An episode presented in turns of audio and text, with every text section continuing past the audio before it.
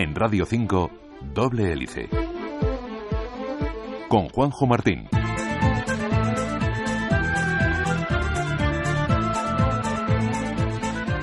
La sangre es ese líquido rojo que circula por nuestro cuerpo llevando oxígeno y nutrientes hasta la última célula de nuestro organismo.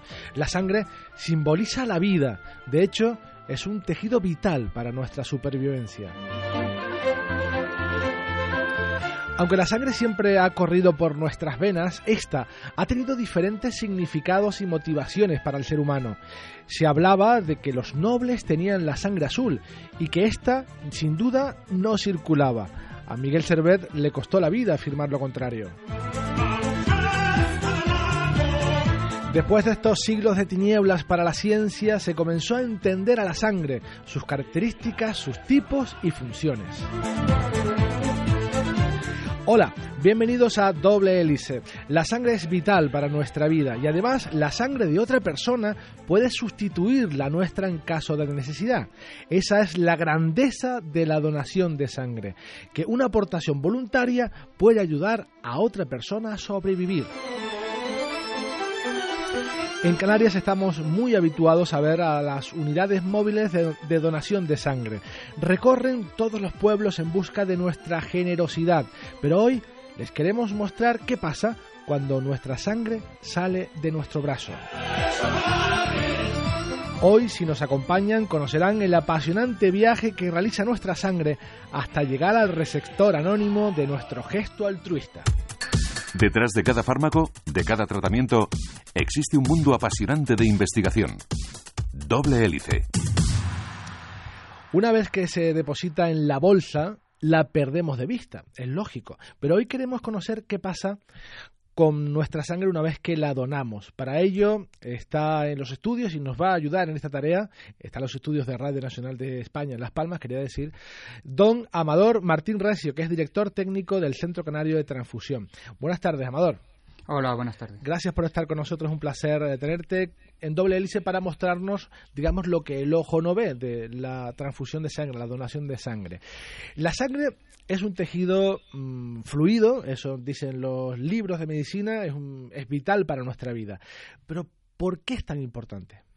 Eh, como tú dijiste antes, es el transportador del oxígeno, también transporta los nutrientes contiene las células eh, defensivas, como son los leucocitos, y también contiene las células que intervienen en, la hemostasia, que son las plaquetas y las proteínas de la coagulación. Es, digamos, el sistema de transporte que tiene el, organismo. sin sangre no hay vida, vamos sin sangre no hay vida como yo, como otros muchos órganos. Somos, somos un organismo complejo. Desde pequeño nos enseñan pues el teléfono, el número de teléfono de nuestra casa, nuestros apellidos, nuestro nombre y nuestro grupo sanguíneo. Somos cero negativos, cero positivos, y AB positivo, AB negativo. Eh, pero en definitiva no entendemos muy bien de lo que estamos hablando. No sabemos, sabemos que pertenecemos a un grupo sanguíneo, pero no sabemos por qué y qué consecuencias tiene de esto. Eh, ¿Qué son los grupos sanguíneos? Eh, vamos a verlo. Hay bastantes grupos sanguíneos, hay realmente unos ciento y pico grupos sanguíneos organizados en distintos sistemas. en los eh, grupos sanguíneos pueden ser proteínas o pueden ser hidratos de carbono que están en la superficie de los glóbulos rojos. La importancia, sobre todo del grupo ABO o AB0, es que, aparte de que es el, el, grupo más abundante en la superficie del glóbulo rojo, es que de forma natural un individuo que es de un grupo en su sangre tiene anticuerpos contra, eh, contra el grupo contrario, es decir, una persona que es A tiene anticuerpos contra el grupo B y una persona que es cero tiene anticuerpos contra el grupo A y B. Y esos anticuerpos son de, de una característica IgM que hacen que eh, si se mete sangre A a un individuo cero o B, los anticuerpos se pegarán al glóbulo rojo y lo romperán y crearán un, conflicto interno dentro del organismo, una coagulación intravascular y una reacción inmune bastante severa que puede ser causa de, muerte del individuo. Has dicho que tenemos ciento y, pocos grupos sanguíneos diferentes. Sí, eh, habitualmente la gente sabe del grupo ABO, el grupo RH, que se puede ser RH positivo o negativo si se tiene la proteína D o no, pero mismamente dentro del mismo grupo RH, aparte de la proteína D, está la proteína C mayúscula, la C minúscula, la E mayúscula, la E minúscula. ¿Por qué se hace referencia generalmente al, grupo ABO y al RH positivo o negativo? Porque son los más importantes, son los que se encuentran en mayor número en la superficie del glóbulo rojo y los que con más frecuencia van a generar problemas en caso de transfusión. Como he dicho, en el ABO, porque pueden dar una reacción inmediata severa, incluso mortal. En el grupo, en el caso del RH, con frecuencia va a generar un anticuerpo que a la larga va a provocar también, la, si se sigue transfundiendo, la ruptura de los glóbulos rojos que se transfundan.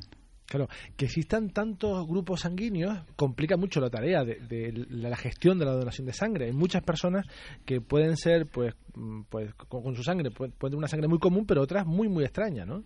Sí, ya nos hemos encontrado, habitualmente ocurre, pues, eh, personas que, mujeres que han, que han tenido embarazo, gente que ha sido transfundida, puede tener anticuerpos frente a distintos grupos sanguíneos. Hay incluso grupos sanguíneos que se llaman grupos sanguíneos eh, privados, es decir, que, se encuentran en menos del 1% de la población, incluso solamente se encuentran en una familia. Eh, y cuando aparece una persona de este tipo, pues hay que buscar a los potenciales donantes, primero entre los familiares, porque los que más probablemente tengan el grupo compatible, y si no, hay que hacer una búsqueda a nivel mundial, generalmente en Europa. Pues se puede complicar bastante. Luego hablaremos eh, de la distribución y la gestión, pero mm, me gustaría eh, que estadísticamente nos comentaras, mm, dentro de estos grupos que sabemos que son más comunes, que nos has dicho que el, el 0 o AB, ¿cuál es el más común? El más común es el eh, O o cero positivo, está en el presente en el 45% de la población. El siguiente es el grupo A, que está en el 40%. Y, es cierto que, nos dicen en alguna ocasión que somos donantes universales o que solo nos puede donar eh, el de nuestro mm, propio grupo. ¿Cómo funciona esto de compatibilidad? Eh, generalmente se, tiende a transfundir a, a, la persona del grupo ABO y con, teniendo en cuenta el RH, a aquellas personas que eh, son compatibles de grupo. Es decir, una persona A se le puede transfundir de su propio grupo A y del grupo 0. ¿Por qué se puede transfundir del grupo 0? Porque en la superficie del glóbulo rojo 0 no hay ni, ni grupo sanguíneo A ni grupo sanguíneo B. El RH, el RH algo parecido al 0, es decir, el RH positivo tiene proteína RH, la proteína D. El RH negativo carece de esa proteína, por tanto, el donante universal, que se llama habitualmente para los glóbulos rojos, es el cero negativo. ¿Por qué? Porque carece en su superficie de sustancia A, de sustancia B y de proteína, y de proteína D. Claro, que al cero negativo puede donar a cualquier persona, pero él solo puede recibir sangre. Solo, puede, solo puede recibir sangre de su propio grupo. Es cierto que, eh, y esto hay que aclararlo, en determinar, eh, eh, se tiende a transfundir siempre del procurar transfundir siempre del mismo grupo. Es decir, una persona A positivo debería recibir sangre A positivo. Una persona de cero negativo debería recibir cero negativo. Lo que ocurre es que la gente que es RH negativo, aunque no es el ideal, pero se le pueden recibir sangre RH positivo si no, no, te, no han desarrollado anticuerpos contra la proteína. Es decir, por ejemplo, una persona, un varón adulto mayor relativamente, eh, puede ser que no haya tenido anticuerpos contra la proteína D, puede ser transfundido con sangre RH positivo. Hay que priorizar cuáles son eh, eh, las, demandas o necesidades. Mm, hay veces que no se puede gastar una sangre RH negativo para un paciente que de unas características cuando tienes que tener un stock dispuesto para recibir para otras personas como pueden ser una, una mujer en una mujer en edad fértil niños o personas con enfermedades crónicas que van a requerir transfusiones periódicas que en ese caso sí que se tiene que transfundir siempre con su mismo grupo y su mismo RH.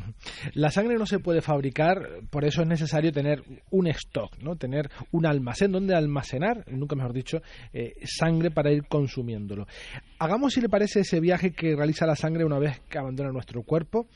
Eh, nosotros perdemos de vista la sangre una vez que abandona el brazo y se almacena en esa bolsa ¿Y luego qué? Eh, ¿Cuál es el siguiente destino de esa bolsa de sangre? Bueno, esa bolsa de sangre primero hay que conservarlas en unas condiciones adecuadas. Es decir, cuando la sangre recién extraída se tiene que mantener a 22 grados, puede estar así hasta casi 24 eh, horas para conseguir mantener la, eh, la, viabilidad tanto de los glóbulos rojos, plasma y plaquetas. Al mismo tiempo que se extrae la sangre, se está en una serie de tubos que son los destinados a hacer las pruebas de laboratorio tanto de grupos sanguíneos como de serología. Una vez eh, que han llegado al centro, la, eh, la, sangre se tiene que sigue dos pasos. Una, la bolsa de sangre en sí eh, pasa un proceso de fraccionamiento. El fraccionamiento que, busca, pues, que muchas veces los pacientes no necesitan todos los componentes de la sangre. La sangre se tiene que fraccionar se separa en tres componentes básicos, que es el glóbulo rojo, lo que la gente eh, normalmente considera que es la sangre. Por el otro lado se separan las plaquetas, que son las células de la coagulación, y por el otro lado se separa el plasma, que es donde se encuentran los factores de la coagulación y la albúmina. Eh, las tubos pues llegan al laboratorio y por un lado tienen que ir al laboratorio de hematología, pues ya hemos hablado de todos los grupos sanguíneos, y por el otro lado hay que hacerle las pruebas de serología. Por ejemplo, eh, el caso de una mm, intervención quirúrgica, necesitamos, perdemos sangre, el paciente pierde sangre y necesita sangre. En este caso, mm, ¿se le pone alguno de esos de esas partes que hemos separado o no? Eh, depende de la, de la, situación del paciente. También hay que, en esto hay que decir también que, hay que valorar eh, muy mucho a la, hora de la transfusión, es decir, la transfusión tiene que ser eh, correcta, es decir, ni, ni, ni, no transfundir cuando se debe ni transfundir cuando no se debe. Por el otro lado, generalmente los hospitales en sí ya disponen de sus propias reservas, no se puede estar esperando un hospital en un medio de una hemorragia que llegue la sangre desde el centro. Entonces, cada hospital mantiene unas reservas un stock eh, que al que nosotros vamos rellenando. Generalmente cuando llega un paciente, cuando llega con una hemorragia o, eh, pues eh, lo primero que suele necesitar son, son glóbulos rojos. También es cierto que para situaciones especiales como pacientes politraumatizados existe la tendencia de crear, digamos, un kit de transfusión, es decir, de forma natural, de, forma predeterminada se tiene que preparar, pues, una bolsa, una, una bolsa de plasma, una bolsa de glóbulos rojos y una dosis de plaquetas, cuando son grandes sangrantes, grandes politraumatizados, con el fin de eh, atajar los problemas que pueda haber de coagulación y remontar al paciente. Sí, nos puede llamar la atención que mm, se pueda transfundir la sangre de forma separada y no tal y como sale en nuestro brazo. ¿Esto es así porque se aprovecha mejor? Sí, eh, la sangre total antiguamente se mantenía, bueno, al principio se refrigeraba. Al meterlo a 4 grados, eh, los, glóbulos blancos y las plaquetas se tienden a agregarse y además al agregarse tienden a liberar eh, los intermediarios, interferones eh, intermediarios inmunes que no son precisamente beneficiosos a la hora de la transfusión. Luego también las plaquetas tienden a agregarse y no servirían de nada en caso de para controlar la coagulación. Claro. Entonces, si un paciente necesita plaquetas, solo plaquetas. Si necesita glóbulos rojos, solo glóbulos rojos. Con lo cual, eh, maximizamos más si cabe nuestra donación. Eh, sí, tenga, hay que tener en cuenta por de, eh, por de pronto que cuando hablamos de transfusión sanguínea muchas veces la gente piensa en los accidentes de tráfico, las hemorragias, que es para lo que inicialmente se inició las transfusiones sanguíneas, pero realmente un buen número de, sangre de los distintos componentes se utiliza en la hematoncología, es decir, en pacientes con leucemias, con, con, tumores que están en quimioterapia. Y en ese caso los, eh, son los controles rutinarios que le hacen a lo largo del tratamiento lo que determinan qué es lo que necesita. Es decir, si se está bajando la hemoglobina, hay que mantener los niveles de hemoglobina a unos niveles que le supongan un, cierto, un confort o, no tener malestar o un bienestar. Si bajan las plaquetas por debajo de un cierto nivel, hay que administrarle plaquetas, pues porque por debajo de ese nivel aumentan mucho los riesgos de sangrado. Y el plasma si ya es un poco diferente, pues bueno, porque ya se suele utilizar casi siempre en situaciones de emergencia. ¿Y cómo se separan estos componentes? ¿Es muy complejo eh, el proceso de laboratorio para separar la sacar o separar de nuestra sangre esos compuestos? Eh, no, eh, realmente eh, utilizamos una centrífuga, lo que podría ser un, una lavadora realmente. ¿Ah, eh, pero centrifugando. centrifugando, ah. a una determinada velocidad y con unas aceleraciones y deceleraciones se logra separarla en, la bolsa de sangre. Todo esto hay que decir que está siempre en circuito cerrado, nunca puede haber entrada de aire externo a la, a la bolsa de sangre eh, se separan en tres capas. En la parte de arriba está el plasma, en la, en la capa de abajo, en la parte de abajo los hematíes y en la capa intermedia se quedan leucocitos y plaquetas eh, que nosotros llamamos Buffy Coat, es decir, que es una palabra inglesa, eh, que luego a posteriori procesamos con otro sistema y mezclando cinco de esas, de, esos, de esas unidades de, leucocitos plaquetas obtenemos una dosis terapéutica de plaquetas. Eh, Amador, es el momento de cambiar momentáneamente de tema para dar paso a nuestra sección de historia de la medicina. Hoy es el turno para el padre del psicoanálisis, Sigmund Freud. Píldoras de historia Sigmund Freud nació en Freiberg, República Checa, el 6 de mayo de 1856. Aunque su ambición desde niño había sido dedicarse al ejercicio del derecho, Freud se decidió a estudiar medicina justo antes de entrar en la Universidad de Viena en 1873. Ya durante el tercer curso, Freud comenzó a investigar sobre el sistema nervioso. Estas investigaciones neurológicas fueron tan absorbentes que Freud descuidó sus obligaciones académicas. Como consecuencia, permaneció en la facultad tres años más de lo habitual antes de obtener su licenciatura en medicina. Cinco años más tarde, Freud se estableció como médico privado en Viena, especializándose en los trastornos nerviosos. Ya en aquella época sufrió una fuerte oposición de la clase médica vienesa por su defensa del punto de vista de Charcot sobre la histeria y el uso de la hipnosis. Esta nueva orientación de Freud se dio a conocer por vez primera en su trabajo Estudios sobre la histeria de 1893. Se consideraban los síntomas de la histeria como manifestaciones de energía emocional no descargada asociada con traumas psíquicos olvidados. Durante el periodo de 1895 a 1900, Freud desarrolló muchos de los conceptos posteriormente incorporados tanto a la práctica como a la doctrina psicoanalítica. Freud propuso seguir el curso de los procesos inconscientes usando las asociaciones libres del paciente como guía para interpretar los sueños y los lapsus en el lenguaje. Mediante el análisis de los sueños llegó a sus teorías sobre la sexualidad infantil y el complejo de Edipo que explicaría, según él, el apego del niño al progenitor del sexo contrario junto con los sentimientos hostiles hacia el del propio sexo. Estos planteamientos, que hacían hincapié en la base biológica del comportamiento humano, particularmente el sexo y la agresividad, fueron muy controvertidos. Hoy en día estas teorías se encuentran completamente superadas y están en desuso dentro de la psicología clínica. Freud murió en Londres el 23 de septiembre de 1939 después de sufrir una larga enfermedad seguramente causada por su desmedida adicción al tabaco.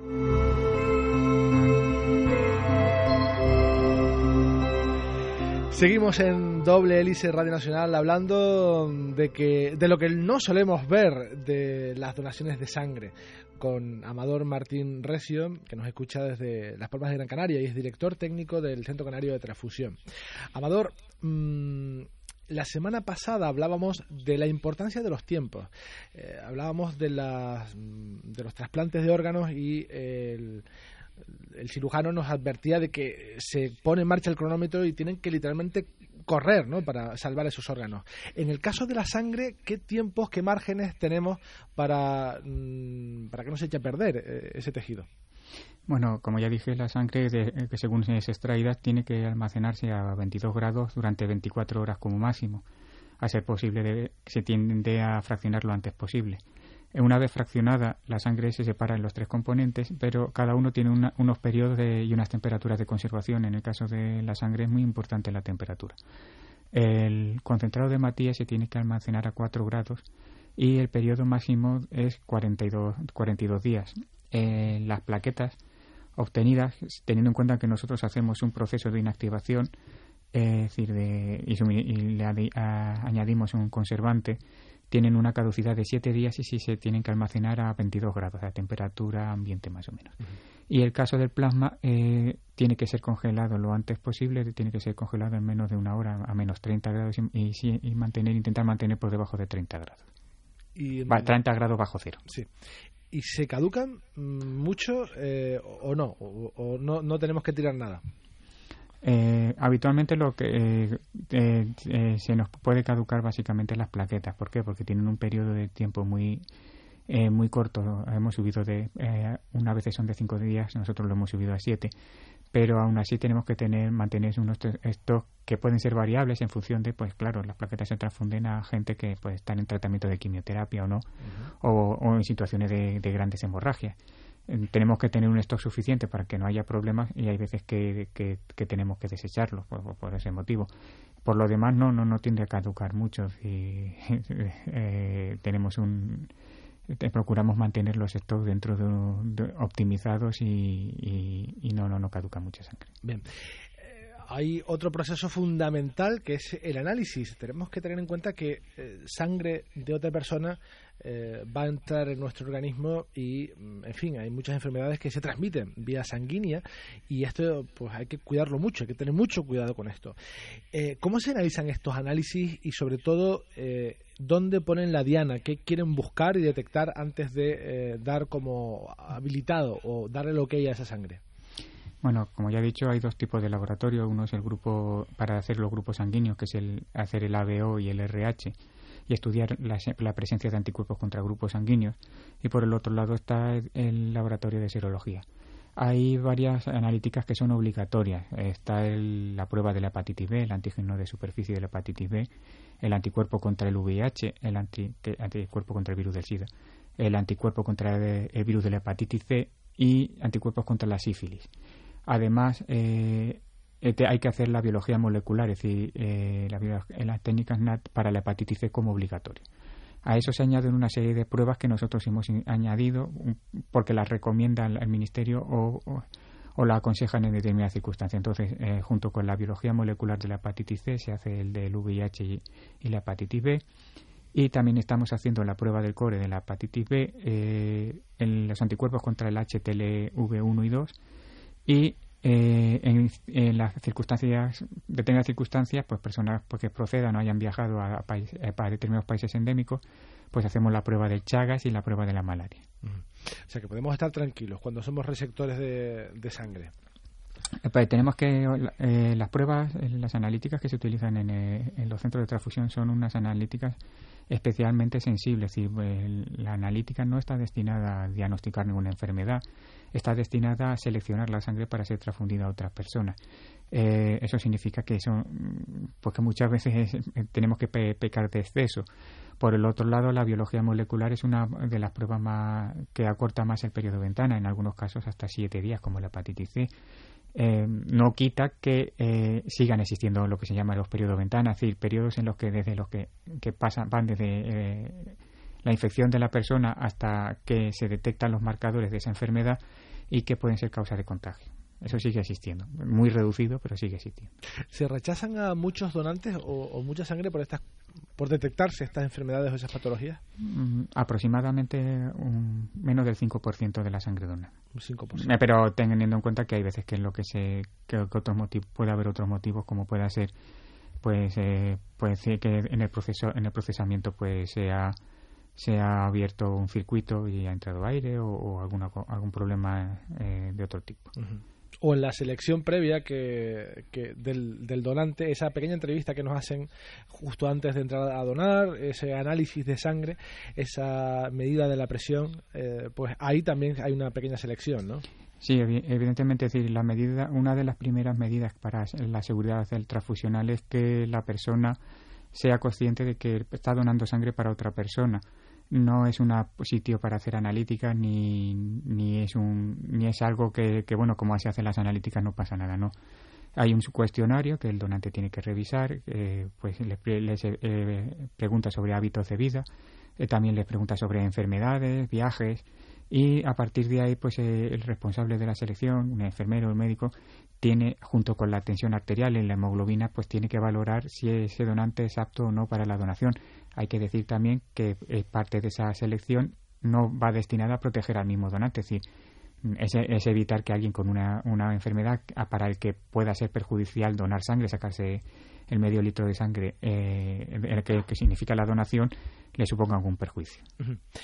Ya tenemos la sangre, además, ya la hemos dividido en esos tres productos y hay que almacenarla o distribuirla. Hay un banco general, hay una zona, un distribuidor que, que va un poco ordenando la llegada y la salida de este tipo de, sangre de los centros sanitarios.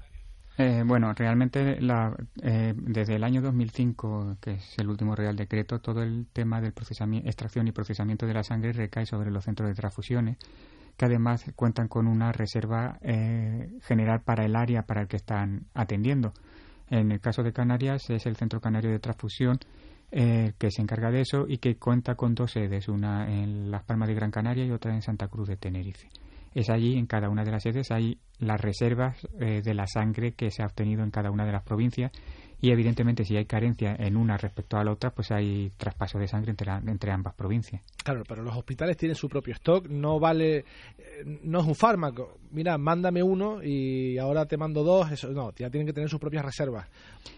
Sí, evidentemente eh, hay que tener en cuenta, depende del tamaño del hospital y a qué se dedica. No, no es lo mismo un hospital que pues pequeño que puede hacer cirugía ambulatoria, eh, mayor ambulatoria, que simplemente necesita un poco de sangre, pues en caso de que se produzca una emergencia, pues, con vistas a trasladarle a, otro centro, que a que, uno, que un hospital de referencia como pueda ser el doctor Negrino o Nuestra Señora de la Candelaria. En ocasiones nos llegan a los medios de comunicación ciertas alertas eh, invitándonos a que difundamos mm, pues un mensaje de, solidaridad, en un momento concreto para mm, donar sangre de un tipo concreto en un lugar concreto. ¿Cuándo sucede esto? Eh, generalmente, hombre, procuramos que no suceda con, eh, que no suceda con frecuencia. Así que, desde luego, desde hace años no recuerdo yo que haya habido ningún llamamiento general acerca de la donación. se ha visto, por ejemplo, lo que ocurrió cuando el accidente de Galicia. Eh, otra cosa es que sí que, se, que a, a los donantes, eh, eso generalmente ocurre a los donantes que ya tenemos en nuestra base de datos, reciben habitualmente SMS donde se les pide pues a determinados grupos sanguíneos porque vamos controlando los niveles de stock y cuando vemos que un nivel está bajando, pues procura, eh, damos, digamos que la bola de alarma en la parte del centro dedicada a la promoción para que eh, avise a los donantes pues y les, y les intente convencer pues que acudan a donar. También nuestro centro pues cuenta con un sistema de telefónico por el cual cuando una unidad de, eh, donación va por ejemplo a un pueblo o, a una empresa aquellos donantes que están registrados que quiere eh, como que quieren ir en, a ese punto pues se les llama por teléfono para avisarles pues de los horarios y, y de los días que va a estar Doy fe, doy fe. Eh, me gustaría terminar, Amador, con una invitación a que todas aquellas personas que puedan donen sangre. Eh, ¿quién, puede, ¿Quién puede donar eh, de forma general y cada cuánto tiempo puede hacerlo? Bueno, de forma general puede donar cualquier individuo adulto entre 18 y 65 años, 60 si no ha donado nunca, que se encuentre en un estado aceptable de salud. Estado aceptable significa no estar sano, completamente sano, sino eh, después de la valoración de las distintas enfermedades, pues que pues, eh, tenga capacidad de donar. Eh, los hombres pueden donar hasta cuatro veces al año. Estamos hablando de donaciones de sangre total, no de otro tipo de donaciones. Las mujeres hasta tres veces al año. Realmente pueden donar cada dos meses, pero con un máximo de cuatro donaciones en un año para los hombres y tres para las mujeres. Eh, se hace una selección, se hace la hemoglobina, tienen que estar los hombres por encima de 13 de hemoglobina, las mujeres por encima de 12, tener una tensión normal, eh, valorar los medicamentos que puedan estar tomando por si pueden perjudicar al, receptor o, su efecto puede, ser, puede interferir en la donación y cosas de esas. Sabe Amador y para terminar que mm, lo que mm, lo que más temen muchas personas es el momento del pinchazo. hay uno miran, otros que miran, otros no les gusta, les desagrada. Eh, no duele tanto, ¿verdad? Tampoco es para tanto. No, realmente yo, eh, yo que tengo una, porque aparte de director técnico también he atendido y alguna vez atiendo para donantes. Lo que menos le gusta a, los, a los donantes es el pinchazo que damos en el dedo para sacarle una gotita de sangre y medir la hemoglobina. Realmente, el, eh, sí, eh, yo me acuerdo de un señor que le tuve que pinchar en la oreja porque decía que en el dedo yo no le pinchaba. Eh, pero realmente el pinchazo en el brazo, en, las manos expertas de los personales de los profesionales de la enfermería puede no ser nada más que una pequeña molestia, esa zona no tiene tanta sensibilidad, si se canaliza bien la vena no tiene que significar. Se, se tiende a tapar con una gasita pues para que el donante no vea una aguja clavada en el brazo, evidentemente. Perfecto. Amador Martín Resio, director técnico del Centro Canario de Transfusión, muchísimas gracias por haber estado con nosotros y nos vamos con esa invitación a todos nuestros oyentes a que se acerquen a, a uno de los centros receptores para que donen sangre este verano. Muchas gracias por haber estado con nosotros. Muchas gracias por haberme invitado. Hasta luego.